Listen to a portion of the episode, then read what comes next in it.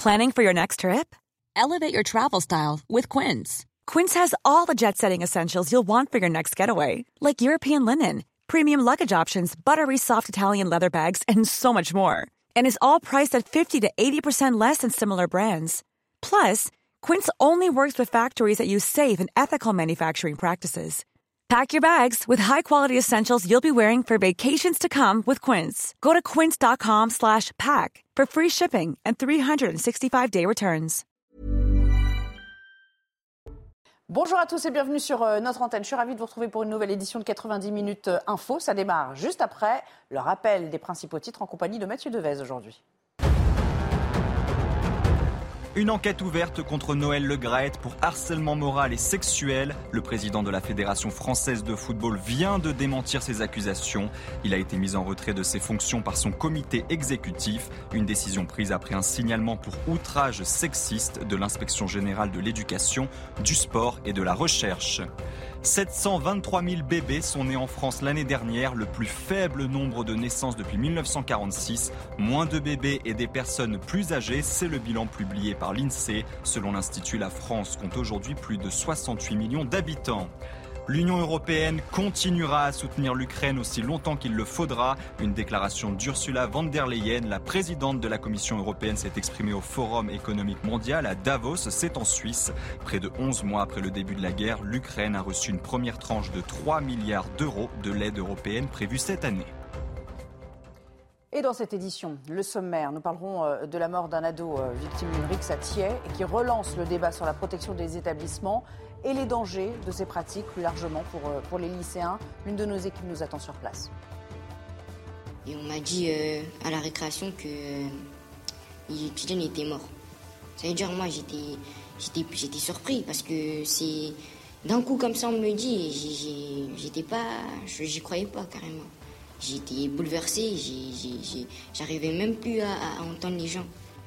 Vers un jeudi noir de mobilisation, arrivera-t-on néanmoins au niveau de 1995 ou encore euh, 2010 Les syndicats attendent leur moment et à l'Assemblée, on le verra aussi, les oppositions sont en train de ferrailler avec euh, l'exécutif avant la grande mobilisation.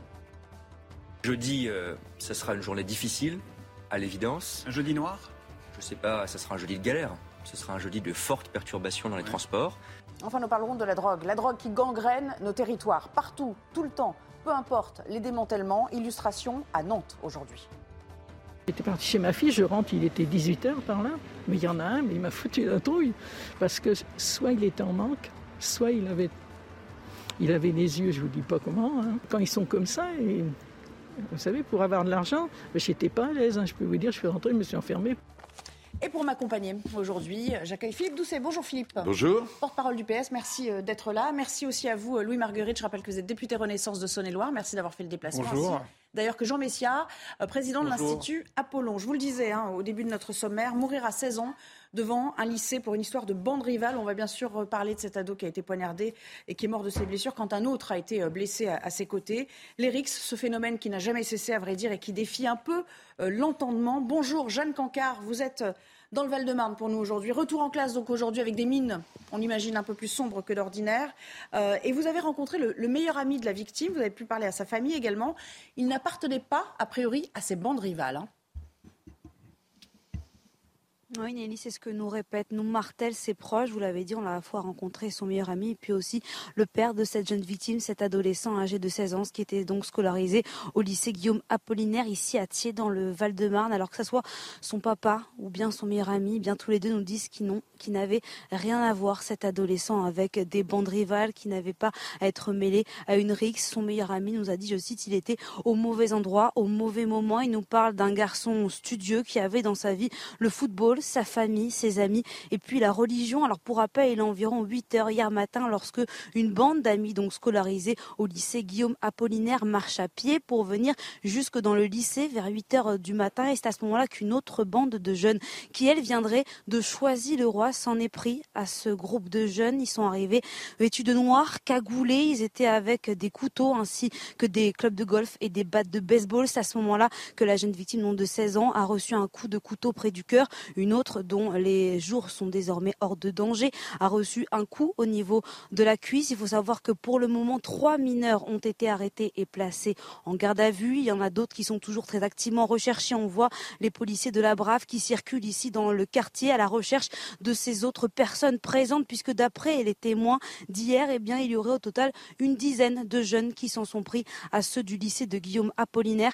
Et puis, quand on a discuté avec la famille de la victime, elle nous a décrit un garçon qui rêvait de NASA, qui rêvait de faire de grandes études. Une marche blanche sera d'ailleurs rendue ici pour son hommage samedi après-midi par la famille, ses amis et puis ses camarades de classe. Merci beaucoup pour toutes ces précisions. Reportage sur place de Jeanne Cancard avec euh, Fabrice Elsner. Bonjour Denis Jacob, merci d'être en direct avec nous. Vous êtes le porte-parole d'Alternative euh, Police. On va évidemment parler de ce euh, phénomène, je ne sais pas si le mot est, très bien choisi, en tout cas de ce, genre de drame. C'est vrai qu'on s'est rendu compte ces derniers mois, ces dernières années même, que ça avait souvent lieu, en tout cas de plus en plus, devant ou aux abords d'établissements.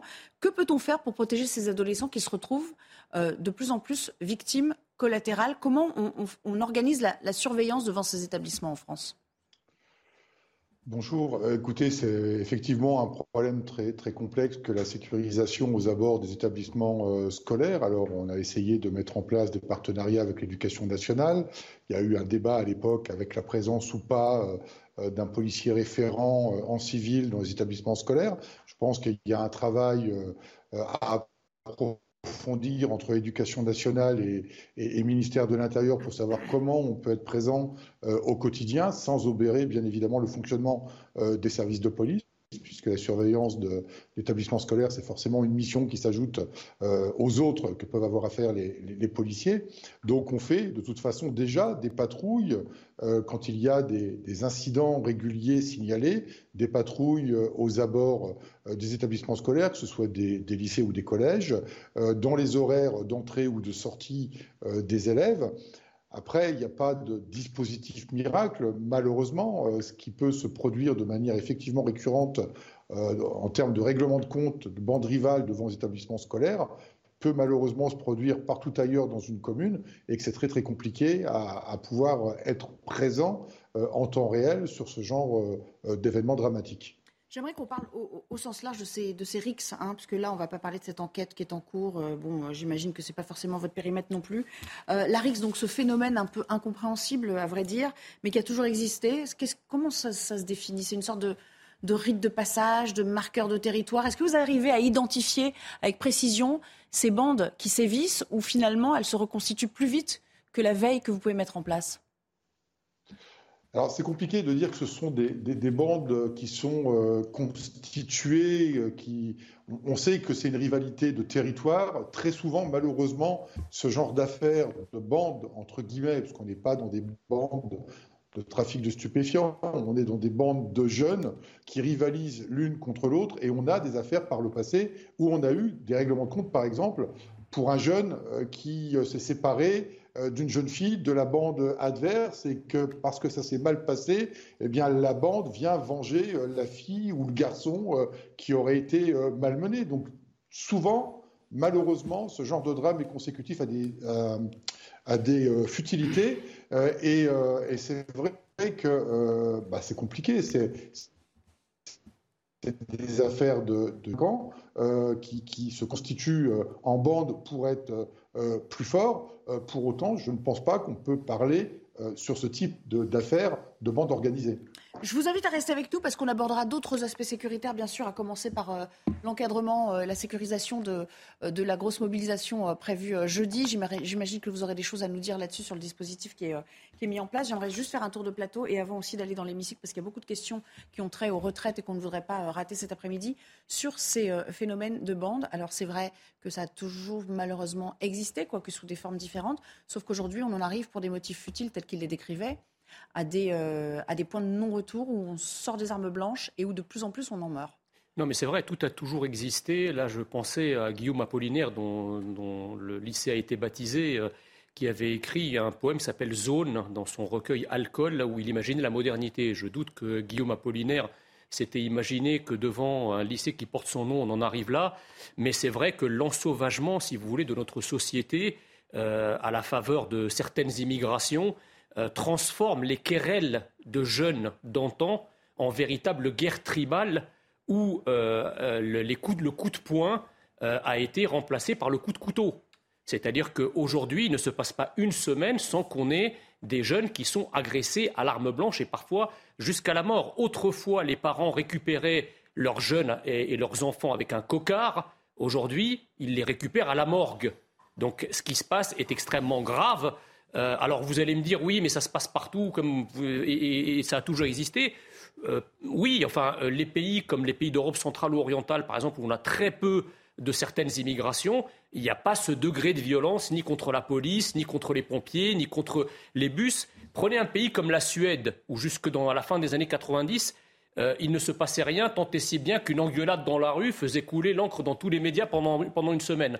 Aujourd'hui, c'est un véritable déferlement en Suède de violences quotidiennes qui proviennent tous quasiment exclusivement d'une immigration extra-européenne. Donc moi j'entends, si vous voulez, depuis ce matin, sur cette affaire, le mot immigration n'a pas été prononcé une seule fois. Or, c'est la clé du problème. Certaines immigrations en sauvage la France. Ce, à quoi on assiste, ça ne vient pas du peuple historique ni du peuple assimilé, ça vient effectivement de mentalité et de culture où l'utilisation de l'arme blanche et en particulier du couteau est très répandue. Philippe Doucet, vous allez lui répondre. Est-ce que vous avez des données concernant ce qu'il avance? Non, mais là, euh, c'est à nouveau la paranoïa de Jean Messia sur euh, la question euh, migratoire.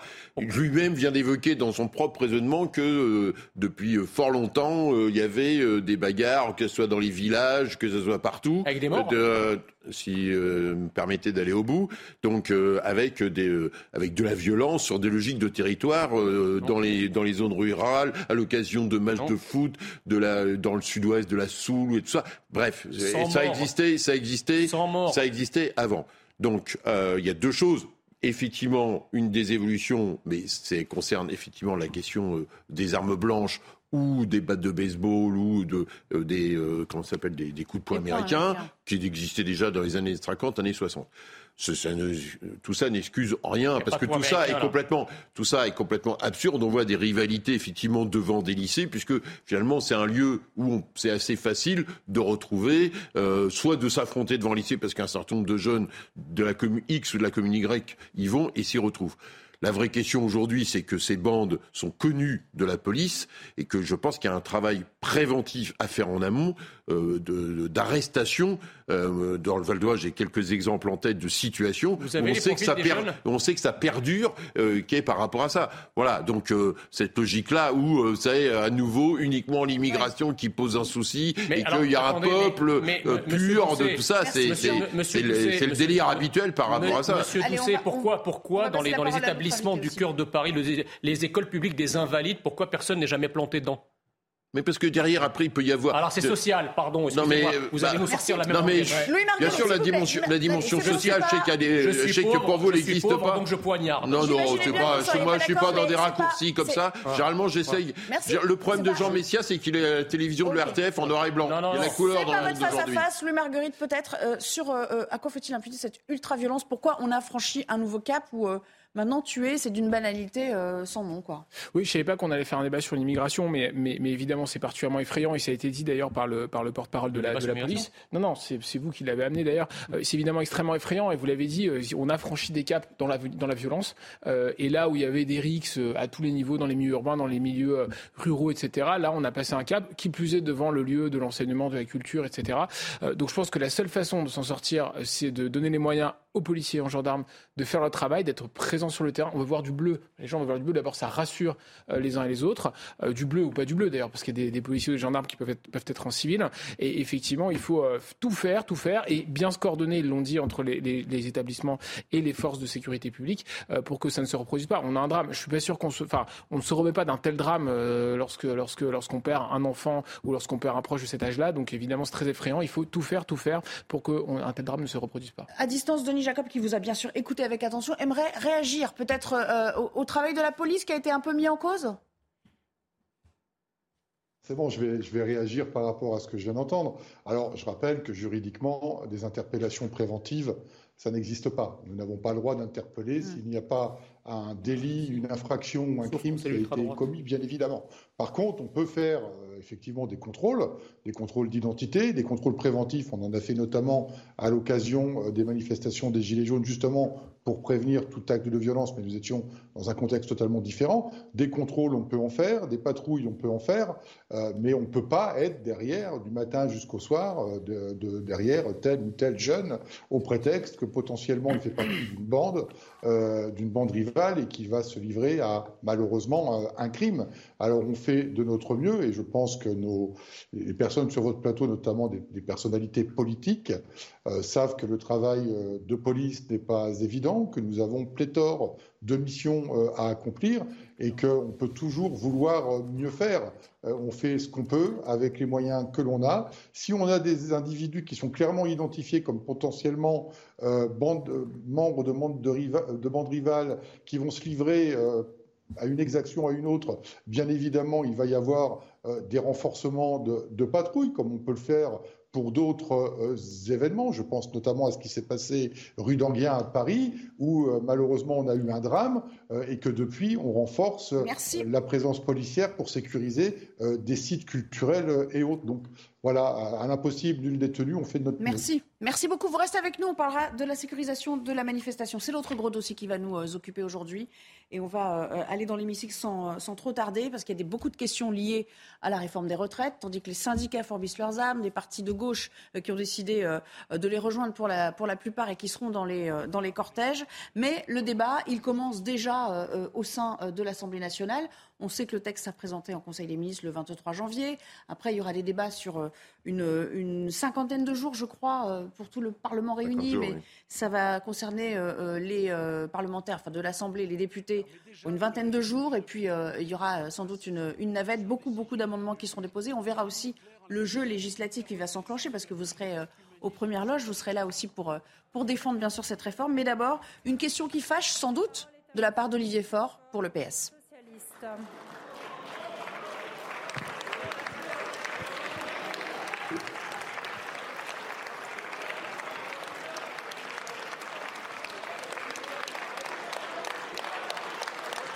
Madame la...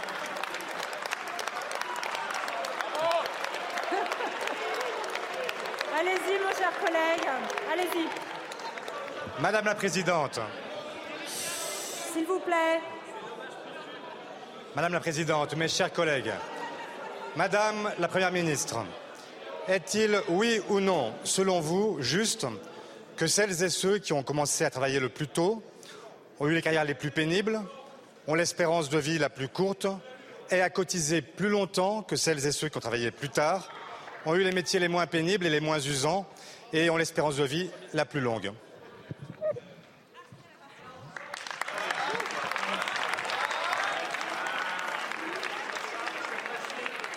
Monsieur euh, Olivier Dussopt, ministre du Travail, du Plein Emploi et de l'Insertion. Monsieur, Madame la Présidente, Monsieur le député Fort, le 4 janvier, dans une interview à Libération, vous avez dit être favorable à la retraite à 60 ans, vous mettant une fois de plus dans la roue de la France insoumise, mais vous avez dit en maintenant les 43 années de cotisation.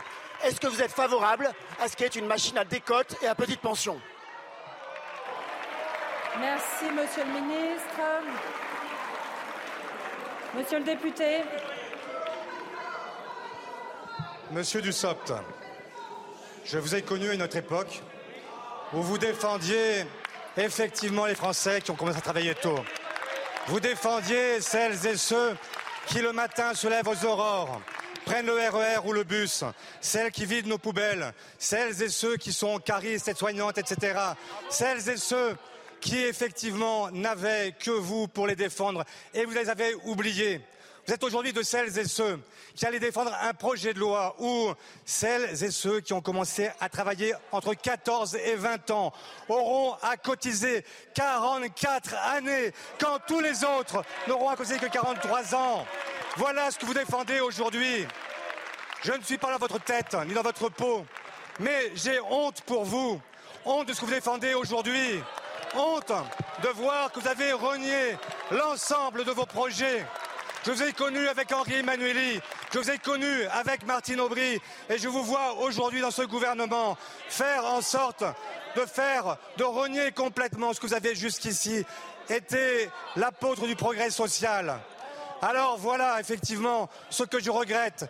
Et je vois que dans votre propre majorité, ça se fracture parce qu'il y a des gens qui aujourd'hui comprennent que vous êtes minoritaire dans ce pays et qu'en dans ce pays, nous serons des millions à défiler jeudi. Je vous remercie. Monsieur le ministre. Monsieur le député fort. Monsieur le député fort, vous savez que les effets de manche pourraient être applaudis par un peu moins de la moitié de vos groupes, si j'ai bien compté. Les effets de manche ne marchent pas. Les procès en trahison, je suis immunisé, surtout quand ils viennent par ceux qui ont vendu la social-démocratie à l'extrême gauche pour sauver leur siège. Vous défendez la retraite à 60 ans avec 43 annuités. Vous allez appauvrir les retraités. Vous êtes dans la roue de la France insoumise. Vous vous faites marcher dessus par Jean-Luc Mélenchon. Si les sociodémocrates qui, pour vous, devraient avoir honte, vous avez en réalité aucun intérêt pour les Français. Le seul intérêt que vous avez, c'est pour votre congrès. Je vous remercie. S'il vous plaît, un peu de calme. Il est rare de voir Olivier Dussopt sortir ainsi de ses gonds. Euh, je dois dire que c'est ce qu'on appelle, Philippe Doucet, une joute verbale telle qu'on les affectionne hein, quand on s'intéresse à, la chose législative et au débat démocratique. Là, on y était. Bon, après, il y a des attaques à Dominem, euh, il le ramène à son passé euh, de gauche. il faut rappeler le contexte aussi. Olivier Faure, il est quand même en train de briguer la tête du PS. Il, voilà, il fallait qu'il ait un message fort aussi aujourd'hui pour imprimer son style. Oui, il y a plusieurs dimensions. Il y a effectivement ce, message d'Olivier Faure, puisqu'il sera euh, jeudi euh, en concurrence pour la direction du Parti socialiste face au maire de Rouen, Nicolas Meyer-Rossignol, euh, que à titre personnel je, soutiens. et en même temps, Olivier Dussopt faisait partie, il l'a rappelé, des proches de Martine Aubry, des proches de Riménelli. Alors pour nos téléspectateurs les plus jeunes, ça leur dit peut-être pas grand-chose, mais ça, c'était l'aile gauche, c'était l'aile gauche du, PS, et effectivement. Euh, à l'époque, Olivier Dussopt euh, était absolument pas sur une ligne euh, social-libérale, ce qui est le cas, ce qui est le cas aujourd'hui, ce qui est son droit là-dessus. Donc effectivement, et même après 2017, Olivier Dussopt, pour la petite histoire, faisait partie des proches d'Olivier Faure. C'est pour ça que vous voyez le, niveau de tension entre les. Est-ce qu'il a renié, comme il le dit, ses principes, Olivier Faure, en s'associant à la LFI et, en intégrant la NUPS bah, Moi, à titre personnel, je considère que je pense que dans l'avenir et dans la bataille qu'on va mener euh, face à tous les amis de, Jean Messia. Je pense que le Parti socialiste va avoir une position plus centrale que celle qui est la sienne aujourd'hui. C'est l'enjeu euh, de ce, du congrès du PS qui a lieu, euh, qui a lieu maintenant. après, d'une certaine façon, donc je partage pas évidemment la ligne d'Olivier Faure aujourd'hui. Ça a été le débat et c'est encore le débat jeudi. je partage pas non plus l'évolution d'Olivier Dussopt parce que effectivement. Olivier Dussopt, là-dessus, euh, par rapport à ce qu'il a, les, idées qu'il a portées, euh, c'est une évolution politique un peu particulière, on va le, dire. Sur le fond, quand même, parce que là, il est question de ceux qui travaillent le plus longtemps, qui ont les carrières les plus pénibles, qui ont commencé jeunes. Bon, il y a une euh, différence d'approche philosophique. Qui, qui, a raison Enfin, il, a quand même, il y a quelque chose qui dit qui est vrai sur euh, le côté injuste de ceux qui vont se retrouver à, travailler plus longtemps alors qu'ils ne l'avaient pas anticipé et qui ont commencé très jeunes.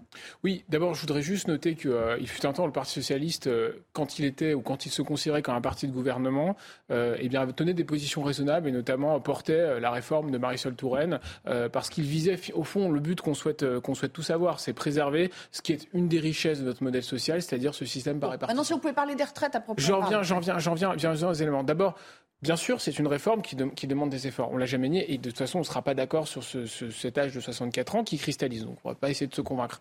Néanmoins, je note quand même que surtout le, fait qu'on va avoir un surcroît de cotisation lié au fait qu'un certain nombre de Français euh, vont travailler un peu plus longtemps. Eh bien, un tiers, plus d'un tiers de les euh, tout ce que nous allons euh, recevoir en cotisation supplémentaire va être redistribué dans les mesures de justice telles que l'augmentation du minimum contributif, le MICO, c'est-à-dire les fameux 2200 200 euros brut.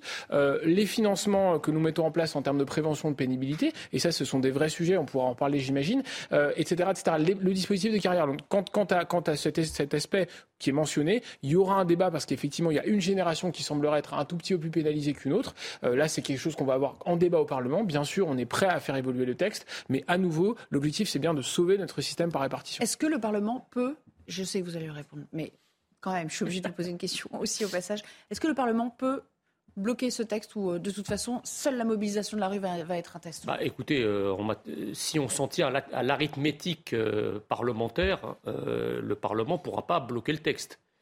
sauf événement imprévu, donc improbable. Sur le strict plan législatif, il est tout à fait probable que ce texte passe. Ça, c'est la première chose. La deuxième chose, c'est que par rapport à l'ajout verbal, à l'ajout oratoire que vous avez parlé, excusez-moi, la, la, plupart des partis amis euh, de M. Doucet ont tous trahi d'une manière ou d'une autre, à commencer par le Parti socialiste. Il n'y a, a, pas un parti de gouvernement ces 40 dernières années qui n'ait pas trahi ce pourquoi il a été élu. Donc euh, les procès en trahison, vous pouvez les faire entre vous, parce que ça, a beaucoup de succès. Mais mes amis, en tout cas, on peut leur reprocher beaucoup de choses, c'est qu'ils n'ont jamais trahi ce en quoi ils croient. Mais qui sont vos amis? euh, bah, écoutez, tout, tout, le camp national, euh, le Rassemblement national, le Reconquête, euh, tous ceux qui croient en la France, ils n'ont, d'abord, ils n'ont jamais gouverné, donc ils n'ont pas pu trahir, et ils ne, trahi, et ils ne trahiront pas. Ah non, mais c'est bien le pas, voilà. pas dit que vous aviez trahi, j'ai dit qu'il fallait combattre. Ça, c'est, ça, c'est, ça, c'est, mais, mais, juste, juste la, la, solution, si vous voulez, pour cette réforme des retraites, c'est la retraite de la réforme. Allez, on va s'interrompre quelques instants et puis on reviendra bien sûr pour parler de la mobilisation attendue jeudi, le degré aussi de mobilisation avec les préavis qui ont été déposés, notamment dans l'éducation nationale. Nous serons avec un responsable des parents d'élèves. À tout à l'heure. De retour avec vous avant de reprendre le débat et de retourner d'ailleurs dans l'hémicycle au passage. Le JT, il est signé Mickaël Dorian. Bonjour Mickaël. Bonjour Nelly, bonjour à tous. Le projet retraite du gouvernement à la une de l'actualité. On part à l'Assemblée nationale. Retrouvez tout de suite Florian Tardif. Euh, Florian, le texte sera examiné par les députés euh, du 6 au 17 février, mais déjà dans l'hémicycle, la réforme est au cœur de tous les échanges. Oui, effectivement, le débat autour du projet de loi du gouvernement n'a pas encore débuté. Il débutera, euh, vous l'avez dit euh, à l'instant, le 6 février prochain. Et pourtant, le sujet est au cœur de toutes les préoccupations euh, depuis le début des questions au gouvernement. C'était il y a à peu près une heure. La ministre, le ministre du Travail et la Première ministre défendent tour à tour ce projet de loi en parlant d'un texte équilibré, d'un texte juste, dans un hémicycle chauffé à blanc, équilibré, juste, pas de quoi convaincre les opposants politique à Emmanuel Macron, hormis euh, les républicains qui appellent à chacune de leurs interventions à une large mobilisation ce jeudi dans la rue. Cette mobilisation, hein, justement, des transports perturbés, des écoles fermées, d'éventuels blocages. Sur le sujet des blocages, Nicolas Dupont-Aignan a un avis bien trop tranché. Il propose de bloquer, oui, mais pas le pays. Écoutez, le président de Debout la France préfère, lui, bloquer le gouvernement. Je pense qu'il faut bloquer le gouvernement sans bloquer le pays. Et pour bloquer le gouvernement sans bloquer le pays, il y a une solution institutionnelle, c'est un référendum d'initiative partagée, c'est-à-dire 185 députés ou sénateurs, 4 millions de signatures de Français, et ça oblige le gouvernement à consulter les Français par référendum. Et, voyez que là, on bloquerait le gouvernement sans tomber dans une crise sociale euh, qui ferait du mal au pays. Ça me paraît euh, élémentaire et je pense que beaucoup de parlementaires et beaucoup de Français aimeraient pouvoir voter sur ce changement majeur de la réforme des retraites. Et voilà pour l'actualité 90 minutes info. La suite en compagnie de Nelly Denac et de ses invités. Beaucoup et nos invités toujours autour de la table. Louis Marguerite pour euh, Renaissance, euh, Jean Messia pour, j'allais dire pour Apollon, pour l'Institut Apollon et Philippe Doucet pour le PS, porte-parole du, euh, du, PS. On va retourner dans l'hémicycle. Il y a beaucoup de questions qui concernent euh, la réforme des retraites. Vous savez, jeudi, ce sera un peu l'heure de vérité pour les syndicats. Première mobilisation anti-réforme avec les risques inhérents que, que ça suppose. Euh, évidemment, on craint des débordements. Il y a des commerçants qui se préparent, qui ont décidé d'ores et déjà de baisser le rideau pour se prémunir, de fermer leurs boutiques pendant une heure, deux heures, évidemment ceux qui sont directement concernés, c'est-à-dire sur, sur le, le lieu de, de, passage du cortège. Mais une question à l'Assemblée de Rachel Keke pour LFI. Et votre méthode pour tenter de la passer en force manque encore une fois votre mépris profond pour les travailleuses et les travailleurs de ce pays. Oui, je parle de mépris.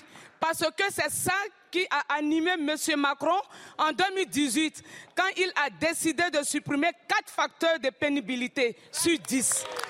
Sa justification, M. Macron n'aime pas le mot pénibilité. Aujourd'hui, vous faites semblant de vous intéresser aux conditions de travail des gens. Vous dites, vous allez faire un effort sur la prise en compte de la pénibilité et des facteurs que vous avez supprimés. Comment instaurer une visite médicale obligatoire à partir de 61 ans? Comment vous le dites ne suffit certainement pas. Il faut rétablir les points supprimés, ce que vous ne faites pas. Parce que oui, je vis la même chose quand on est ministre et haut fonctionnaire, ou quand on est AUSH, femme de chambre, livreur ou conducteur de bus. Avez-vous la moindre idée de difficultés de ces métiers essentiels? Moi, je crois que vous le savez, mais vous refusez de le prendre en compte. Vous avez pensé à, vous avez pensé, à leur sauter, à leur souffrance, au travail de leurs espérances de vie.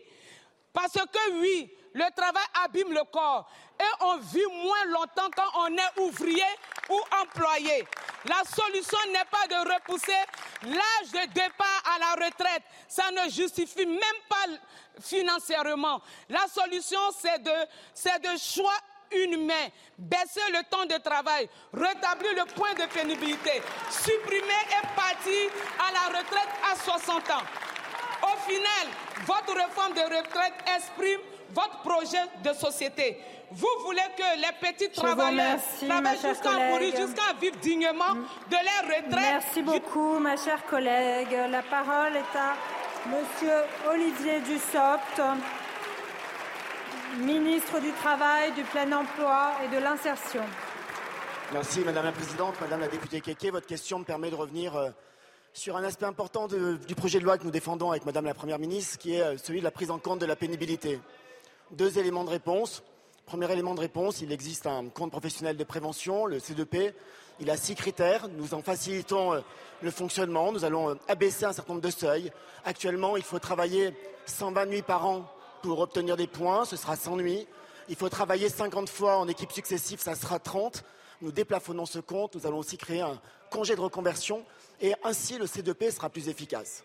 Vous avez aussi évoqué les trois critères ergonomiques les postures pénibles, le porte-charge lourde et euh, l'exposition aux vibrations. Des critères qui sont extrêmement euh, mesurés, difficiles à mesurer individuellement. C'est ce qu'avait expliqué la, la décision de 2017. Et nous allons faire deux choses. La première chose, c'est que nous allons euh, travailler avec les branches professionnelles pour que les métiers les plus exposés à ce risque d'usure professionnelle, de pénibilité, puissent bénéficier, mettre en place des accords de prévention et la sécurité sociale, par sa branche accident du travail, maladie professionnelle, va mobiliser un milliard d'euros sur cinq ans pour financer des actions de prévention de la pénibilité. Nous allons aussi avoir un volet réparation avec un suivi médical renforcé, pas à 61 ans, dès 45 ans, régulière, pendant toute leur carrière pour permettre des départs anticipés à ceux qui effectivement auront été exposés à l'usure et auront euh, du mal et ne pourront pas continuer à travailler. C'est ce point d'attention aux plus fragiles, aux exposés à la pénibilité qui euh, a guidé l'ensemble de nos travaux avec les organisations syndicales, patronales comme avec les groupes politiques. Et Madame la députée, beaucoup des questions que vous avez posées trouveront réponse dans le texte. Je suis sûr qu'à la lecture de celui-ci, une fois que le Conseil des ministres l'aura transmis à l'Assemblée, vous trouverez dans le texte des réponses à vos inquiétudes. Je vous remercie, Monsieur le Ministre. La parole est à Madame Lisa Bellouco pour le groupe écologiste. Voilà pour le ton des débats dans euh, l'hémicycle. J'aimerais qu'on reparle donc de cette mobilisation parce que tout le monde s'organise pour euh, euh, jeudi dans les transports notamment. Ça devrait être très très compliqué sans qu'on sache si ça atteindra évidemment le, degré de complication qu'on avait rencontré pour certains en, 1995. On s'en souvient, c'était alors Alain Juppé qui était Premier ministre. les commerçants sont inquiets parce qu'après six mois de gilets jaunes, eh bien à Paris, on commence à, se prémunir. Regardez ce reportage et on en parle avec Denis Jacob qui est resté dans notre compagnie. On ferme depuis l'intérieur, mais qui donne sur l'extérieur, donc en fait pour protéger euh, d'éventuels euh, problèmes lors des manifestations par exemple. À deux jours de la manifestation, ce responsable d'un magasin de chaussures se prépare. Son enseigne se trouve sur le parcours qu'empruntera le cortège parisien jeudi. Il redoute de devoir fermer sa boutique. Quand on doit le fermer, on le ferme au minimum une heure. Après, ça peut déborder sur deux, trois heures, mais en général, c'est au minimum une heure. c'est une heure de clientèle en moins, forcément, plus personne ne peut rentrer. Et puis, bah, quand ça dure un peu plus, c'est encore plus embêtant parce que là, on perd beaucoup de chiffre d'affaires et la journée, on sent qu'on est, un, est un peu passé à côté de la journée. Quoi. Chez cette coiffeuse, elle aussi sur le chemin des manifestants, les conséquences se font déjà sentir. Là, on a des rendez-vous et les gens ils vont, ils vont nous appeler pour annuler. On a déjà annulé deux rendez-vous et demain encore, ça va être comme ça. Et je ne sais pas. D'autres ont déjà subi les foudres de certains manifestants violents. Alors fermer ou pas, c'est un choix cornélien pour ce restaurateur. Ça m'embêterait de fermer, mais en même temps, j'ai pas envie de faire prendre un risque d'abord à mes salariés et surtout au restaurant. Enfin, le tout en fait, c'est pas, pas l'un ou l'autre, c'est vraiment pour le tout. Dans ce contexte de crise, les commerçants espèrent que les manifestations ne viendront pas impacter encore plus leur chiffre d'affaires. Denis Jacob, porte-parole Alternative Police, est avec nous. Euh, je me tourne à nouveau vers vous pour euh, parler du dispositif. Est-ce qu'il est conforme à ce que vous faites dans ce genre de grosses manifestations? Est-ce que vous l'avez renforcé? Est-ce que euh, vous êtes inquiet lorsqu'il s'agit de manifestations plutôt de gauche, enfin disons encadrées aussi par, par les syndicats et soutenues par les partis de gauche, dont on dit qu'elles sont plus à risque et pour cause, les Black Blocs s'y greffent plus volontiers? Alors, ce que vous dites n'est pas complètement euh, vrai, euh, parce que pour cette manifestation de jeudi, non seulement la police encadrera euh, la manifestation, mais la police sera aussi dans le cortège. Je le rappelle, nous sommes aussi concernés par la réforme des retraites et j'appelle mes collègues à se mobiliser massivement eux aussi contre cette réforme des retraites. Mon organisation syndicale sera d'ailleurs dans le cortège. C'est une manifestation qui est toujours très bien organisée. Alors, bien évidemment, la préfecture de police prévoit euh, le nombre de policiers nécessaires par rapport à l'estimation de manifestants qui seront présents. Donc ce sera un dispositif classique et habituel euh, par rapport à une manifestation organisée par les syndicats. Bien évidemment, euh, on ne néglige pas la possibilité d'avoir des black blocs qui s'agrègent au cortège et très souvent en tête de cortège d'ailleurs. Là aussi, le dispositif habituel sera prévu. Et en plus, comme à notre habitude en tant que syndicaliste responsable, nous avons prévu un service d'ordre propre aux organisations syndicales qui complétera le service d'ordre de sécurité de police nationale ou gendarmerie nationale qui sera en périphérie euh, du cortège. Merci beaucoup. Et oui, merci pour la précision, bien sûr. Je ne voulais pas vous poser la question à titre personnel, mais on sait que les effectifs politiques devraient être nombreux, effectivement, dans ce euh, dans cette mobilisation ce jeudi. Merci encore de nous avoir euh, euh, rejoints aujourd'hui en direct. Jean Messia, les risques, les black blocs, les commerçants bah. inquiets qui vont avoir un manque à gagner de toute façon de leur chiffre d'affaires dans des temps par ailleurs déjà difficiles. Il faut faire avec, c'est-à-dire que c'est propre à ce genre de mobilisation, quoi qu'on en dise. Alors, premièrement, je pense que le, le, gouvernement a pris un énorme risque en maintenant cette réforme, qui était une réforme ultra impopulaire, au point même que certains syndicats qui sont connus justement pour être des syndicats conciliants comme euh, la CFDT la refusent euh, en bloc. Euh, donc le gouvernement qui sait par ailleurs que notre pays est une poudrière prend quand même le risque de faire passer une, réforme qui cristallise autour d'elle l'ensemble des, courants politiques. Enfin, tout le monde est opposé à cette réforme. Ça, c'est la première chose. La deuxième chose. Est-ce que c'est un risque d'embrasement, clairement? Pardon? Ah bah, il y a toujours un risque d'embrasement, oui. Enfin, compte tenu du contexte économico-social dans lequel est la France aujourd'hui, après toutes, les crises qu'on a traversées, oui, bien sûr qu'il y a un risque. Euh, la deuxième chose, je, c'est que moi, j'entends depuis ce matin dire que les débordements, la casse, les violences, c'est inhérent à toutes les manifestations. Ben non, pas vraiment. Enfin, je me souviens par exemple de la manif pour tous, il n'y avait pas de débordement, c'est inhérent aux manifestations effectivement où il y a l'extrême gauche. Effectivement, là, euh, on peut parler de, de violence. Sachant qu'en plus, les black blocs sont sinon instrumentalisés, du moins, euh, euh, comment dirais-je, utilisés avec une certaine conforme de complaisance par le gouvernement, qui voit un moyen de ternir indirectement la mobilisation. On avait vu par exemple au moment des Gilets jaunes ces Black Blocs qui avaient ravagé des centaines de mètres sur les Champs-Élysées avant que l'ordre soit donné aux forces de l'ordre d'intervenir. Donc euh, il faut craindre des violences. C'est aussi pour ça, en, agitant cette menace, peut-être qu'aussi on cherche à affaiblir la mobilisation, parce que personne n'a envie d'aller dans une manif où ça va dégénérer au risque de se prendre des coups sur la tête. Louis Marguerite, était-ce bien raisonnable tout ça? Même François Hollande, euh, dont on parlera tout à l'heure, sans doute avec Philippe Doucet, a dit. Euh, bon, il sort assez rarement de sa réserve quand même. Euh, il a dit euh, euh, le, timing est très très mal choisi. Les Français souffrent beaucoup. Non mais Personne n'a dit que c'était une réforme simple. C'est évidemment une réforme qui demande des efforts. Qui, demande des efforts. Il n'y a, pas de bon moment pour une telle pour une telle réforme. Il, ça aurait pas été beaucoup mieux dans un an, dans deux ans, où il y aurait toujours il y aurait toujours, toujours une bonne raison euh, pour euh, ne pas faire une réforme qui, en effet, demande des efforts. Mais à nouveau, j'insiste et on l'a un petit peu évoqué. Euh, il y a des mesures de justice et on peut, elles ont été énumérées d'ailleurs par Olivier Dussopt dans les images que vous avez reconstruites. D'ailleurs, je ne partage pas du tout ce qui vient d'être dit par Monsieur Messia. D'abord, il y a eu quatre mois de concertation alors, c'est peut-être pas très visible parce que si elles sont menées par le ministre, elles sont vues avec les organisations syndicales. Organisations syndicales, d'ailleurs, UNSA CFDT, qui reconnaissent des avancées sur un certain nombre de sujets, euh, notamment la pénibilité, notamment le compte professionnel de prévention. Mais le, recul de l'âge, ils disent niette. Ah mais, mais bah, je, veux bien l'entendre, je veux bien l'entendre. Ça, a été dit, mais ils disent, nous, on veut bien euh, entre guillemets les mesures de rééquilibrage. Il faut les faire parce que ça a été un engagement et je pense que là, on aura un accord de tous, y compris, euh, y compris à l'Assemblée nationale. Effectivement, ils disent la mesure qui demande un peu plus d'efforts à certains, euh, il, la refuse. J'en termine par un point sur, c'est certainement pas ni le gouvernement ni la majorité euh, qui appelle, euh, en tout cas qui encourage les violences ou en tout cas qui, en tout cas les promeut ou les met en évidence pour. Enfin, le moins qu'on puisse dire, c'est que vous ne faites pas grand chose contre. Hein. C'est pas vrai. Non mais, mais, mais, ah oui, pardon. On avait bien compris. Vous réservez ces efforts. Je, je, vous Non mais pardon, vous inquiétez pas, on comptait pas sur votre soutien, donc donc ça tout, tout va bien. Mais je, je, un point d'un, j'en appelle, et je suis sûr que ce sera le cas, à, à, à tous ceux qui vont organiser ces, ces manifestations, pardon, ainsi qu'aux forces de sécurité pour que ça se fasse dans le calme et, euh, que les gens aient, le, droit, le droit de manifester sans les violences et sans les images que vous montrez à l'écran. Philippe Doucet, sur euh, L'opportunité de cette réforme. franchement, tout le monde euh, est sur le prix de l'électricité. On a parlé ici des boulangers, des bouchers, les collectivités sont étranglées, les bailleurs sociaux, on a augmenté les, charges du fait des coûts de l'énergie. on a la guerre en Ukraine, il y a l'inflation partout. Mm. Franchement, dans quelque chose qui est déjà extrêmement compliqué sur le pouvoir d'achat, on remet de, l'huile sur le feu. On voit bien que c'est tendu. Le, Conseil d'orientation des retraites nous dit le système n'est pas déficitaire cette année. il le dit en 2027. Non, mais d'accord. il le dit en 2027 et en Non, mais en 2027, pour le moment, on est début, début 2023. Donc, franchement, par rapport à ça, dans cette affaire-là, je pense qu'il y a une obsession du président de la République euh, de vouloir absolument cranter cette réforme par rapport à ça.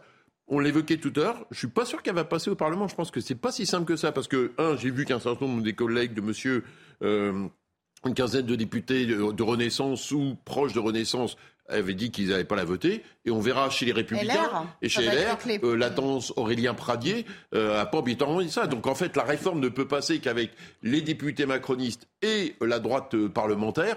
On verra à la fin si tout ça, ça passe donc ou pas. Il faut voir voilà, donc euh, sur tout ça peut être un peu tendu, surtout Juste si, un mot sur ce système soi-disant déficitaire. Sur le fond, vous avez parfaitement raison. Effectivement, le, à partir de, 2000, de 2027, il deviendra déficitaire. Sauf que avec la réforme Touraine, il eût juste fallu qu'au lieu de mettre en œuvre, en vigueur la réforme Touraine en 2035, on puisse seulement l'avancer de quelques années pour la faire coïncider avec l'année où le système deviendra déficitaire. Ça aurait suffi. Le but de cette réforme n'est pas d'équilibrer le système, c'est de le rendre excédentaire pour pouvoir financer d'autres dépenses, ce qui n'a jamais été la philosophie de notre système par répartition. Et la deuxième chose, c'est que le but de cette réforme, c'est de faire que de moins en moins de personnes touchent leur retraite à taux plein parce que les conditions vont être tellement punitives que finalement vous allez réduire le nombre de, retraités. Donc qu'est-ce qui va se passer? Ben, Vous allez faire rentrer ces gens-là dans la capitalisation. Ce débat, on, le, maintient bien sûr en filigrane, vous, aurez compris qu'on reste sur cette thématique, mais on fait intervenir aussi des témoins euh, ou des acteurs à distance. C'est le cas pour Laurent euh, Zamekowski, euh, vice-président de la PEP. Bonjour.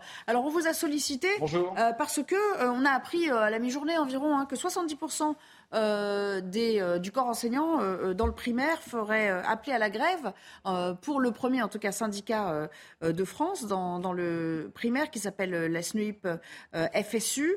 C'est une forte mobilisation, a priori, qui est attendue.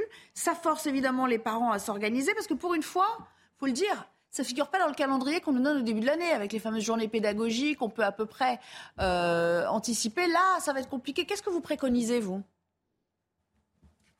Il n'y a pas de préconisation en tant que telle. Hein. Je crois que les cas vont être différents en fonction des, écoles et du suivi de la grève. Il y a des endroits où ça sera très suivi et, euh, ça sera plus compliqué. Notamment, bah, déjà en primaire, il faut savoir qu'il y a normalement un, système de ce qu'on appelle le service minimum, au-delà de 20% de grévistes.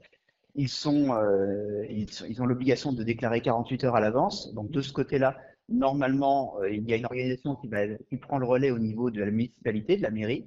Donc évidemment, si la mairie elle-même se trouve dans une situation de grève, bah, être un peu compliqué euh, parce que si les animateurs ne sont pas là, si les personnels de cantine ou d'accueil du soir ne sont pas là, ils ne pourront pas évidemment suppléer. Et après, il y a de l'autre côté la question sur les collèges et sur les lycées, où là, euh, bah, y a, on va découvrir euh, le matin même euh, ce qui va se passer. Il va y avoir d'abord la question des, des, transports pour les élèves pour se rendre au collège ou au lycée, et ils vont peut-être se retrouver, bah, peut-être pas en tout cas faire une, une, une, Bon, on va avoir ce jour-là quand même des classes qui seront surchargées. Ça va faire un peu garderie hein, dans le primaire notamment, parce qu'il va y avoir des reports d'élèves de, de, classe à classe. Je ne sais pas s'il nous entend toujours très bien. Si ça dure, selon vous, est-ce que ça peut être un frein si, si. dans le cursus scolaire de, de, des enfants? Il faudrait surtout pas que ça dure parce que euh, on vient de sortir d'une crise sanitaire terrible. On a vu qu'il y a des retards quand même importants sur les élèves. Euh, on, on, a pu le constater notamment avec ceux qui rentrent en sixième, avec les niveaux qui ont été évalués. Donc euh, perdre aujourd'hui encore des heures de cours, ça serait terrible pour les enfants. Et par ailleurs, c'est une position compliquée que vous avez parce que, bon, là, on parle de ce que ça entraîne comme difficulté pour les parents en termes d'organisation, mais il y a aussi parmi ces parents des fonctionnaires, euh, des employés, euh, euh des salariés du, privé qui soutiennent la mobilisation. Donc, de toute façon, c'est difficile d'adopter une, ligne tranchée sur la question. Chacun fait un peu comme il veut. De toute façon, après, la question, il y a une question d'organisation. La première chose, c'est effectivement si vous-même vous ne travaillez pas parce que vous êtes en grève, vous aurez l'occasion de pouvoir garder vos enfants. Euh, pour d'autres, ça sera plus compliqué, euh, notamment dans, le secteur privé. Et puis après, euh, il y a aussi la question, comme vous venez de le dire, sur l'avenir de nos enfants. Donc une journée de grève, c'est une chose. Si ça s'installe dans le temps et que la scolarité de nos enfants se trouve impactée, vous pouvez être favorable ou pas à la, à la, réforme des retraites, mais en tout cas, l'impact sur vos enfants, il sera pas, il sera là. Quoi. Donc, euh, malheureusement, il faut quand même euh, que ça soit réglé rapidement. Juste une dernière question, parce qu'on a eu les taux de, de grévistes, en tout cas euh, le préavis qui court pour, pour la SNUIP FSU. Est-ce qu'on a une idée de ce que ça va donner? Est-ce que vous, vous avez déjà des indices de ce que ça va donner dans les collèges et lycées bah Justement non, puisqu'en fait, contrairement aux primaires, ils sont obligés de déclarer 48 heures à l'avance de manière à ce que justement le service minimum puisse se mettre en place. Dans les collèges et lycées, ce n'est pas le cas. Donc on le saura le jour même, jeudi matin. Les échos, effectivement, montrent euh, qu'il y a quand même une certaine obligation, mais c'est pas aussi clair que ça, puisque les enseignants n'ont pas l'obligation et euh, certains n'ont pas forcément envie de, de le dire à l'avance. Après, on peut le voir lorsqu'il y a des décalages de contrôle, des choses comme ça. Donc il y a, il y a des signes avant-coureurs qui laissent penser que la, la grève sera quand même assez suivie. Merci beaucoup d'avoir répondu euh, à nos, euh, à nos questions cet après-midi. Merci hein, euh, pour la PEP. C'était Laurent Zagajkowski. Philippe Doucet, petite réaction à ce que vous avez entendu. C'est vrai que ça tombe quand même assez mal. Et bon, les parents, pour beaucoup, ça leur fait aussi une belle jambe que cette mobilisation, dans le sens où, où ils n'ont pas forcément de capacité d'accueil ce jour-là. J'entends tout ça, je, suis moi-même parent. Aussi, mais hein. bien sûr, pour ça d'ailleurs, peut-être que d'autres journées de, de de manifestations auront lieu le samedi. Euh, ce qui est un peu ce qu'on a appris des Gilets jaunes, c'est que le samedi, on ne perd pas une journée de travail euh, en termes de cours. Enfin, en tout cas, pour ceux qui ont la chance de ne pas travailler le samedi, pour la garde des enfants, c'est un peu plus euh, simple. Bon, la difficulté de ça, c'est que quand vous avez euh, une, euh, comment dire, une, une réforme de ce type, et contrairement à ce que dit Emmanuel Macron, qui n'a pas été validée par l'élection présidentielle, parce que le problème de ça, c'est qu'effectivement, Emmanuel Macron a été élu président de la République, mais le nombre d'électeurs, moi le premier qui ont voté pour lui au deuxième tour pour empêcher l'élection de Marine Le Pen, voter pour Emmanuel Macron au deuxième tour ne voulait pas dire euh, valider une réforme des retraites. Dire, ça voulait dire euh, empêcher l'extrême droite d'arriver au pouvoir. Donc en fait, la difficulté d'Emmanuel Macron, et c'est un problème dans sa gouvernance, c'est qu'il euh, a fait son score. La réalité, c'est que son l'assentiment des Français, c'est ceux qui ont voté pour lui au premier tour. Ça, c'est la réalité. Et derrière, comme derrière, vu ce que ça bouge dans l'opinion, à un moment donné, le, mais il euh, faut bien pouvoir euh, manifester. C'est pas de gaieté de cœur que les gens vont perdre une journée de travail, surtout dans les conditions euh, de problème du pouvoir d'achat. C'est ça la réalité. On comprend votre mauvaise conscience par rapport à l'élection d'Emmanuel Macron, parce que quel que soit le, quelles que soient les raisons pour lesquelles vous avez voté pour lui, vous et vos semblables en politique ont voté pour Emmanuel Macron, donc il est au pouvoir. Donc vous, que vous le vouliez ou non, vous avez participé au Cafarnaum aujourd'hui, aujourd'hui, qui est aujourd'hui provoqué. Euh, ça, c'est la première chose. La deuxième chose, c'est que le, malheureusement, le gouvernement Emmanuel Macron nous a, déjà, ils ont déjà habitué les Français, si vous voulez, à gérer leurs affaires en étant enfermés. Puisque qu'est-ce qu'on a fait pendant le Covid, pendant les confinements? Euh, on a, les gens ont continué à travailler euh, de manière dématérialisée euh, et les gens se sont débrouillés pour les enfants quand les écoles et les classes et, certaines classes étaient fermées. Donc j'allais dire que les gens aujourd'hui, avec ce qui va se passer jeudi, beaucoup ne vont pas aller au travail, beaucoup vont faire du télétravail et in fine, peut-être que les gens vont prendre une journée de congé. Quand ils le peuvent. Donc, quand ils, bien sûr, quand ils le peuvent. Mais je veux dire, voilà, le gouvernement nous pousse que ce soit pour des raisons sanitaires ou des raisons sociales, eh bien, euh, à gérer finalement euh, euh, voilà, la chienlit, parce que c'est ça qui va se passer. Et le gouvernement est sourd à la colère des Français. Je suis désolé, cette réforme, dans sa temporalité, non seulement elle est inutile sur le fond, mais elle est, elle est surtout complètement hors de propos par rapport au contexte actuel, Allez, je le répète. un dernier mot vraiment, et après on boucle cette deuxième partie. Non, mais on, pour, on pourra en dire l'envie simplement pour répondre à, mon collègue de droite, enfin à mon voisin de droite. Euh, bah, D'abord, ce procès, ce procès, droite aussi, ce procès est, très à droite, et surtout très très à droite. Sur le, plateau, le, le, le, procès en enfin, le procès en déconnexion permanente est juste, est, juste insupportable. Je veux dire, on est, on est aussi des élus de terrain, comme mon collègue sans doute euh, en face de moi, et, donc euh, ça suffit. Et nous aussi, on a des enfants. Élus de terrain nous, golf. Aussi, nous, nous aussi, on a. Franchement très drôle très drôle. Donc ça, et deuxième, deuxième, et deuxième point simplement, pour répondre à, mon collègue du PS, euh, c'est vrai qu'il y a des gens qui ont voté pour Emmanuel Macron au second tour sans pour autant être d'accord avec la réforme. Je l'entends, sauf que d'abord, euh, il y a eu une élection législative dans laquelle on a aussi parlé de la réforme des retraites. Moi, j'en ai parlé sur le terrain, y compris avec des gens qui n'étaient pas d'accord avec moi, et j'ai dit que je la soutiendrais, et que par ailleurs, à nouveau, euh, nous avons eu un processus qui a mené à un texte qui est amodié. Et c'est vrai, peut-être pas assez à votre goût, mais amodié. Et moi, je salue autant, autant je salue l'attitude responsable des députés PS qui ont voté avec nous la loi sur les énergies renouvelables au Sénat, la, la, LOPMI, et certains ont voté la LOPMI, autant je salue en effet les députés républicains qui s'approchent à le faire avec nous. Comme, je, vais, je vais couper les micros, je vais faire comme euh, au perchoir, c'est-à-dire couper les micros des, des députés. Votre le micro de Jean Messia, Allez, on coupe son micro, mais envoyez le générique. À tout à l'heure. De retour avec vous, on reprend le débat. J'allais euh, euh, presque oublier le flash info, bien sûr. Mathieu Devez est avec vous. Un vol sur cinq devrait être annulé à l'aéroport de Paris-Orly jeudi. La Direction générale de l'aviation civile demande aux compagnies d'annuler préventivement 20% des vols. La raison, une grève des contrôleurs aériens dans le cadre de la journée de mobilisation contre la réforme des retraites. Pas de climatisation dans les chambres du village olympique lors des Jeux de Paris l'année prochaine. Une décision qui inquiète certaines fédérations mais aussi les athlètes dans le scénario d'un été caniculaire. Les organisateurs assurent construire des chambres où il fera seulement 6 degrés de moins par rapport à la température extérieure. Au Pérou, des milliers de manifestants défient le pouvoir à Lima. Ils convergent vers la capitale pour réclamer la démission de la présidente et de nouvelles élections. Afin d'enrayer la contestation, le gouvernement a décrété l'état d'urgence sur une partie du territoire. Allez, on parle des actions qui sont entreprises pour tenter de faire barrage à la réforme des retraites. la grosse journée de test, ce sera jeudi, suivi d'autres mobilisations, par exemple dans les raffineries. Hein. on a déjà prévenu qu'il y aurait une, grève euh, quelques jours après. Puis encore le 6 février, pour euh, trois jours, on espère donc euh, marteler le message et puis par des opérations de, de blocage, peut-être faire obstruction à ce texte. Et puis il y a un autre aspect avec un blocage inédit qui se prépare. C'est la CGT Mine, vous avez sans doute entendu parler de ça, qui menace de ce côté de, coupures énergétiques euh, contre les élus qui, eux, soutiennent la réforme. Des coupures ciblées et punitives, donc, qui ont beaucoup fait réagir. Quelques-uns de vos collègues en politique, et puis je vous fais réagir à votre tour. Écoutez. Quand j'entends euh, aujourd'hui sur votre antenne qu'il y a certains énergéticiens de la CGT, mm. bien sûr, qui veulent couper le courant à des parlementaires. Non, mais dans quel monde on est là? Pression, l'intimidation, non seulement c'est inacceptable, mais en plus c'est illégal. On peut être en désaccord, on peut s'opposer, on peut faire grève, on peut manifester, on peut être euh, euh, manifester sa, désapprobation de beaucoup de manières dans un cadre démocratique et dans une grande démocratie comme la France. En revanche, il y a des actes qui sont des actes d'intimidation, qui sont des actes de menace, qui euh, ne sont pas acceptables euh, dans le cadre démocratique. Je pense que c'est puéril. Sincèrement, le débat ne se joue pas à ce niveau-là.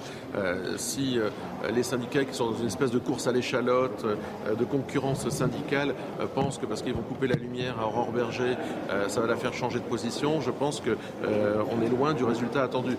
Ça, c'est pour ceux qui sont évidemment contre la pratique, mais il y en a qui sont pour, du côté de LFI notamment. Ces formes d'action-là, même si elles sont radicales, à partir du moment où elles ne s'attaquent pas aux gens, me, me, me paraissent pas euh, incompréhensibles ou, euh, en tout cas, ne comptez pas sur moi pour Donc les vous condamner. les, oui, vous les soutenez, quoi, en gros. Bien évidemment. Je ne suis pas soucieux de cela. Je suis en soutien euh, de toute la mobilisation, euh, de celle des électriciens gaziers, de la défense, y compris euh, du bien commun que représente l'énergie. Ils sont euh, indépendants, libres et, et responsables dans leur manière de mener leurs actions. J'ai confiance en eux. Jean Messia, est-ce que c'est irresponsable? Un député ne devrait pas dire ça. Bah, en fait, on constate que de- depuis le début de cette législature, et même peut-être avant, la France insoumise a un problème avec le parlementarisme. L'extrême gauche, de manière générale, a un problème avec le- le parlementarisme. Je pense que ça fait des dizaines d'années qu'on essaie de nous inventer une extrême droite fantasmagorique, un des marqueurs de l'extrême droite étant précisément l'antiparlementarisme. Ne cherchez plus. L'extrême droite aujourd'hui en France, c'est l'extrême gauche. On va écouter quelques Français aussi à qui on a posé la question. Et puis, euh, Louis Marguerite, ce sera à votre tour. Euh, Personne ne mérite d'avoir le courant coupé. Et je suis pas pour, même si je suis pas forcément pour la réforme des retraites, etc. Ce ne sont pas les bases d'une société démocratique. Euh, dans un débat, euh, il faut accepter la- l'opinion des autres. Ils ont été élus par des gens, donc du coup ils sont légitimes à prendre cette décision. Ça fait partie de leur métier. Je trouve que c'est dommage que, que des gens qui ont une cause sûrement noble et que je peux respecter et entendre fassent des pratiques comme ça. C'est un gag ou c'est vrai? On nage un peu dans le délire actuellement, non?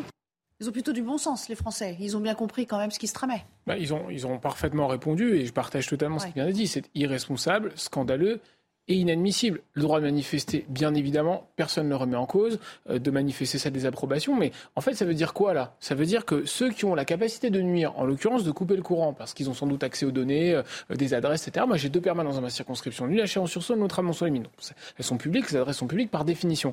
Ça veut dire que ceux qui ont la capacité de nuire, en fait, ce sont eux qui décident. Donc, c'est la négation absolue de la démocratie. Donc, ça, c'est scandaleux, inadmissible. On laissera rien passer. Moi, je suis très choqué que euh, mes collègues, mais on s'attendait pas, à- moins de Manuel Bompard, appellent à ce genre de, à pratique.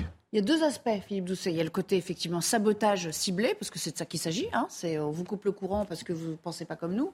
Et puis l'autre aspect, c'est effectivement l'attitude euh, de gens qui ont été euh, élus et qui soutiennent les actions sous prétexte qu'on ne pense pas comme eux. Oui, moi je partage pas cette ligne-là. Je pense que la démocratie est un bien euh, fragile et qu'il faut euh, en prendre soin euh, comme son jardin tous les jours. Donc que on soit, moi le premier, on va aller manifester jeudi, on va tout faire pour que cette réforme ne passe pas parce qu'elle nous paraît inutile et dangereuse pour les Français et encore plus dans le contexte.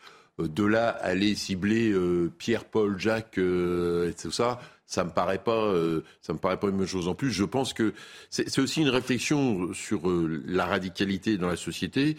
Je pense que, contrairement à ce qu'ils pensent, ces syndicalistes de la CGT, de DF, etc., desservent leur propre cause et desservent la cause de ceux qui veulent, euh, euh, qui sont contre cette, qui sont contre cette réforme des retraites, parce que tout le monde voit bien que la question de la violence dans la société, euh, faut faire attention. Donc, je pense qu'on peut faire bouger des choses dans la société sans, euh, sans violence. On a plein d'exemples dans l'histoire. Et je pense que qu'est-ce qui va faire bouger le gouvernement? C'est le nombre de personnes jeudi. C'est un, le front syndical. Deux, le, le nombre de personnes jeudi. Trois, la continuité dans les actions, si notamment Oui, il y a plusieurs que ça s'inscrive samedis dans la durée. Voilà, ça s'inscrit dans la durée parce que je pense. Et quatre, c'est ce qui va se passer à l'Assemblée nationale s'il y a des députés euh, proches de Macron qui ne votent pas ou des députés euh, proches des Républicains qui ne votent pas. C'est cet ensemble-là qui va faire bouger les choses. Il n'y a pas autant de juste- violence par rapport à ça. Juste à la, Bien à la- au contraire. Merci. À la pratique de, de, de- de coupure, de blocage.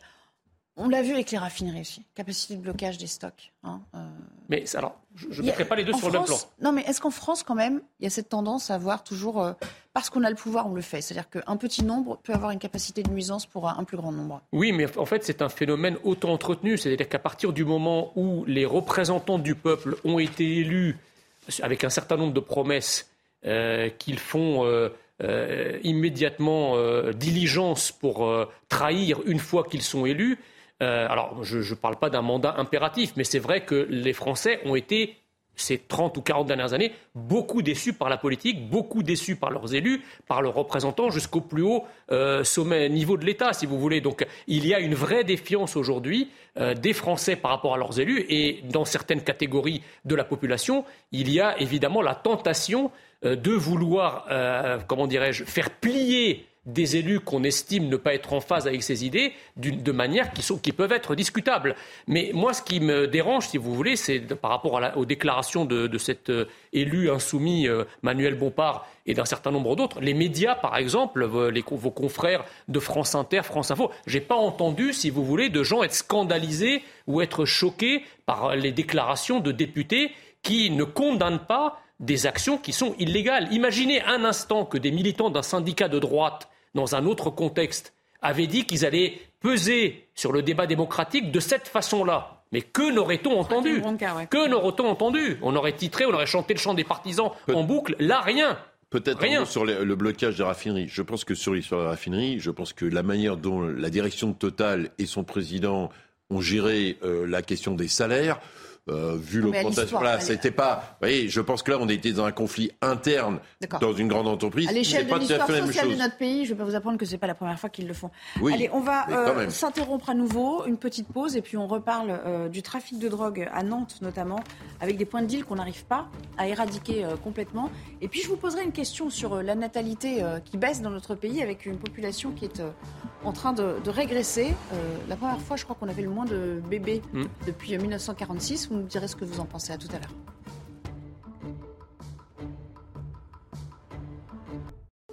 Cela fait déjà presque 90 minutes que nous sommes ensemble, Jean Messia, Louis Marguerite et Philippe Doucet. Merci à tous d'être restés. J'aimerais qu'on parle du quartier d'Hervalière. C'est à Nantes. Je ne sais pas si vous le connaissez. En tout cas, il y a une cité qui s'appelle la cité Watteau, euh, qui serait l'un des points de deal les plus rémunérateurs de cette ville, mais les plus dangereux également.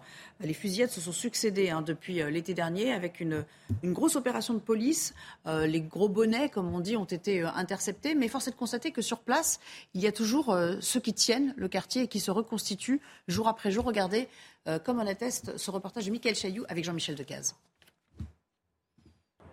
Le 38 rue Watteau est situé au fond d'une impasse, une localisation qui facilite le commerce en toute tranquillité.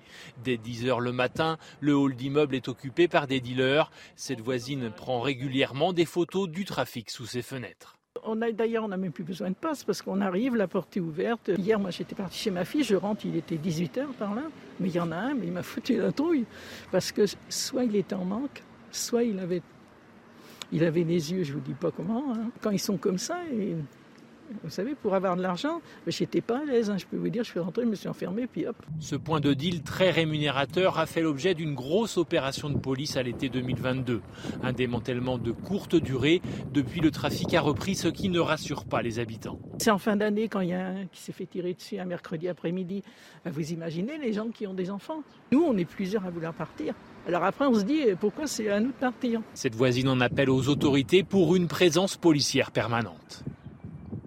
Vous savez, à, l'époque, la mafia faisait ses affaires dans son coin. Il y avait rarement des victimes collatérales, il y avait des attaques ciblées. Là, on fait son business au vu au sud de tout le monde. On va dans les parcs le mercredi quand les enfants n'ont pas école.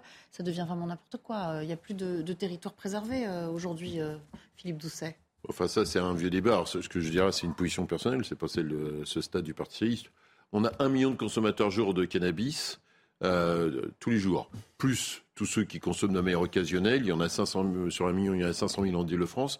Quand vous avez autant d'acheteurs, vous trouvez des vendeurs. Là, ceux ce qu'on appelle faire le chouf, là, hein, ceux qui sont assis sur les chaises de camping, hein, euh, eux, par mois, assis sur une chaise, sans rien faire, ils peuvent toucher entre 1500 et 2000 euros. Donc des points de deal au quotidien, c'est entre 10 000 et 25 000 euros.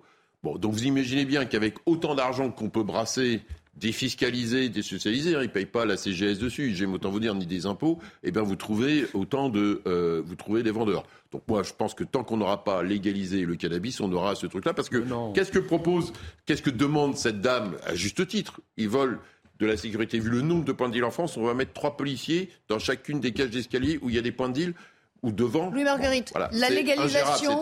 On vide la mer avec une petite cuillère. La dépénalisation ou la légalisation pour euh, les jusqu'au boutistes va-t-elle régler le problème de la sécurité, de la délinquance et des règlements de compte? Parce que ça aiguisera quand même les appétits. Hein. Moi, je suis prudent sur cette question parce que euh, parce que je dis pas qu'il n'y a pas de sujet. C'est un débat qui revient régulièrement à chaque quinquennat. On se laissait porter d'ailleurs. Ça transcende d'ailleurs un peu les clivages. Donc je suis prudent sur cette question. Il y a des élus que... de droite qui Bien sont sûr, pour. Non, mais c'est pour ça. Je, élus locaux. je, je, suis assez prudent parce que d'abord il y a un sujet sanitaire, mais c'est pas l'objet d'en parler. Mais, mais, mais, admettons, euh, y compris d'ailleurs sur la qualité du cannabis, hein, parce qu'on y met euh, plein de cochonneries du type euh, du pétrole, du plastique, etc. Et donc non, c'est vrai, absolument. mais en, et, et, moi, je suis pas totalement sûr que ça, ça, ça coupera tous les trafics parce qu'il y a aussi le trafic de, trac, de crack, d'héroïne, même si c'est une, drogue. C'est une drogue plus chère, mais en tout cas pour le, euh, le crack, qui est une drogue, une drogue plus accessible, euh, ça, ça, ça, met dans des gens dans des, dans des situations assez, assez dingues. Et par ailleurs, effectivement, vous avez raison, le point, les, les points de deal, c'est parce que c'est assez rémunérateur. Euh, et, et, et, et, en effet, on a des sujets d'effectifs et il faut donner la moyenne. D'accord, mais on fait quoi? On s'en prend aussi aux consommateurs? Je pense qu'il faut euh, d'abord euh, couper, couper les trafics. À ce stade, il faut, vu que c'est interdit euh, à, ce, à ce stade, la, réglementation ne le permet pas. Je pense qu'il faut donner. Moi, j'ai des points de deal d'ailleurs chez moi à Torcy, à côté du Creusot. Euh, il faut que les opérations de police, il faut harceler, il faut marquer la présence et puis essayer de casser les, les, les filières. Et maintenant, d'ailleurs, la police, avant, attendait les têtes de réseau. Donc, ils avaient cette stratégie-là. Maintenant, c'est plutôt, on essaie de couper les têtes au fur et à mesure et ceux qui s'enrichissent indûment, d'ailleurs, au détriment de la santé de ceux qui, qui bon, le problème, consomment. Jean Messia, c'est que même si on fait ça, et quand ça marche, parce que ça marche, il y a eu des résultats malgré tout. Derrière, il y a les candidats au voyage qui sont toujours plus motivés, toujours plus jeunes, peut-être aussi de, toujours plus pauvres. Il y aura toujours des bataillons pour reprendre le flambeau du, deal, du commerce. Bah oui, parce qu'en fait, si vous voulez, dans ces quartiers-là, qui sont des quartiers bien souvent en marge ou en dehors de la République, euh, la drogue, c'est la veine jugulaire euh, de la sécession économique de ces quartiers. Attendez, je vais le noter. Je vais euh, me redicter parce que là, C'est-à-dire que le, la, la, la, drogue sert véritablement à asseoir le sécessionnisme de ces quartiers, ouais. nourrissant non seulement ceux qui le, le, la trafiquent et la deal, mais aussi des familles entières qui bénéficient des prébandes des trafiquants. Donc euh, la drogue est un des éléments constitutifs du séparatisme. Euh, s'il n'y a pas de drogue, le séparatisme est beaucoup plus difficile. Alors après, vous, vous ajoutez bien sûr l'islamisation, euh, d'autres types de délinquance, de criminalité. Mais sur la drogue spécifiquement, vous, Quand... vous, vous, attaqueriez le, euh, vous attaqueriez le problème par quel, par quel angle? Bah, Écoutez, je, je, je, pense de, déjà que la, la, la, la drogue, si vous voulez, c'est un problème extrêmement complexe. Il y a déjà le problème de l'étranger. Je pense que la France ne fait rien ou pas grand-chose vis-à-vis des pays exportateurs, notamment le Maroc. Il y a des filières qui viennent du Maroc, des filières qui viennent de Colombie. Je ne vois pas le gouvernement s'agiter pour essayer d'apporter une solution de ce côté-là. La deuxième chose, c'est que, évidemment, euh, ces filières se nourrissent aussi de l'immigration, et en particulier de l'immigration illégale.